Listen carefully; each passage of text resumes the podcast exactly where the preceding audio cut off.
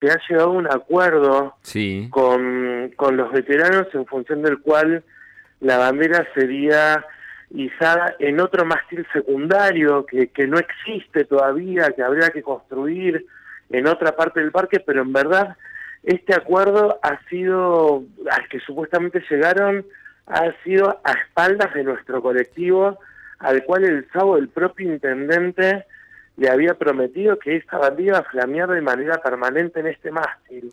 El, colectivo L- con mucha sí. tristeza lo sucedió anoche. el colectivo LGBT no habría participado de este acuerdo de hacer un mástil cerquita de donde está la bandera argentina. Solo Pero sería no, un acuerdo. hemos visto las imágenes de anoche en todas las redes sociales. Había un centenar de personas llorando alrededor del mástil mientras Sí. veía cómo le bajaban las banderas y mientras del otro lado un grupo de 30 personas les de- nos decían que volvamos al pabellón del Rawson. ¿Esto que fue ahora a, ultim- A. a última hora de anoche, a las a primeras las horas de 12 hoy? de la noche. O sea, hace 6, 12 7 de la horas. Bien, noche. Bien, no, no, no, la verdad que no había visto esas imágenes. Ahí eh, queda retratado esto que comentás. Disgusto, angustia, malestar de la comunidad LGBT y satisfacción de los ex veteranos. Es que me parece que es un falso enfrentamiento. Es un falso enfrentamiento. Acá no es la comunidad LGBTIQ versus los veteranos. Eso no es cierto.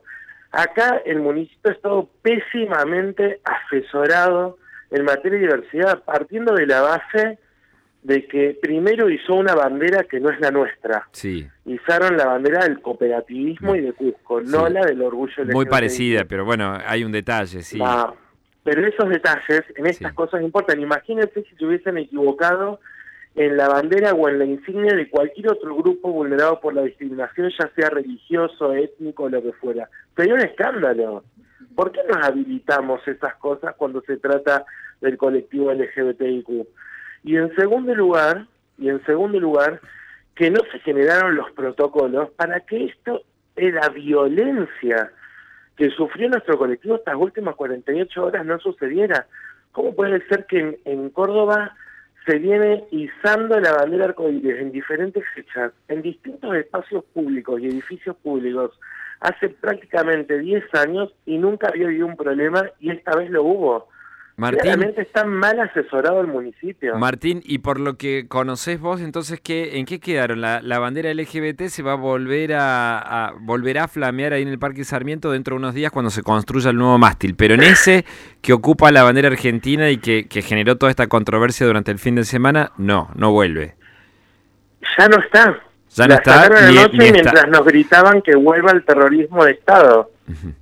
Anoche la sacaron frente al grito de un grupo de 30 personas que nos insultaba Ahora- y nos decía absolutamente de todo frente a la ausencia del Estado que solamente se hizo presente a través de dos o tres policías que en realidad son los que estaban custodiando el parque porque el Estado se ausentó totalmente del lugar, Martín, y dejándolo liberado al enfrentamiento de las partes. Eh, más allá de la repudiable violencia, la rotura de la placa, más allá de, de que todo el, el- eh, el- la, actuación de la gente, de los veteranos durante el fin de semana eh, fue, fue penosa.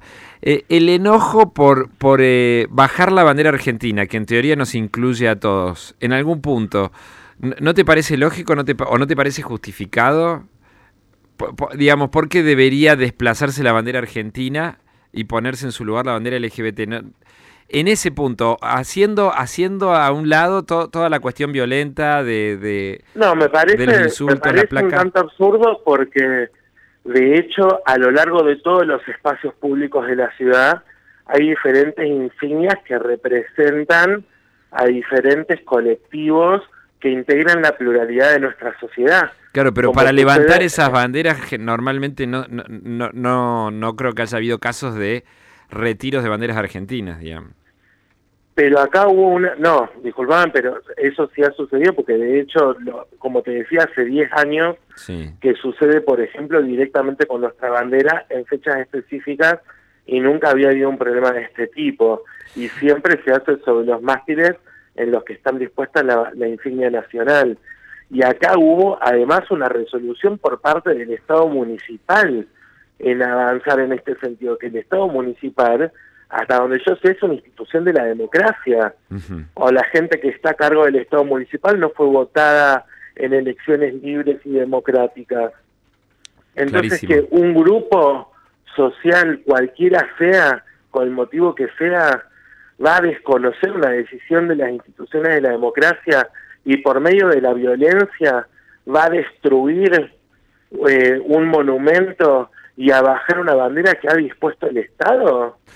Martín, clarísimo. Te agradecemos por estos minutos en PLX Pulso, ¿eh?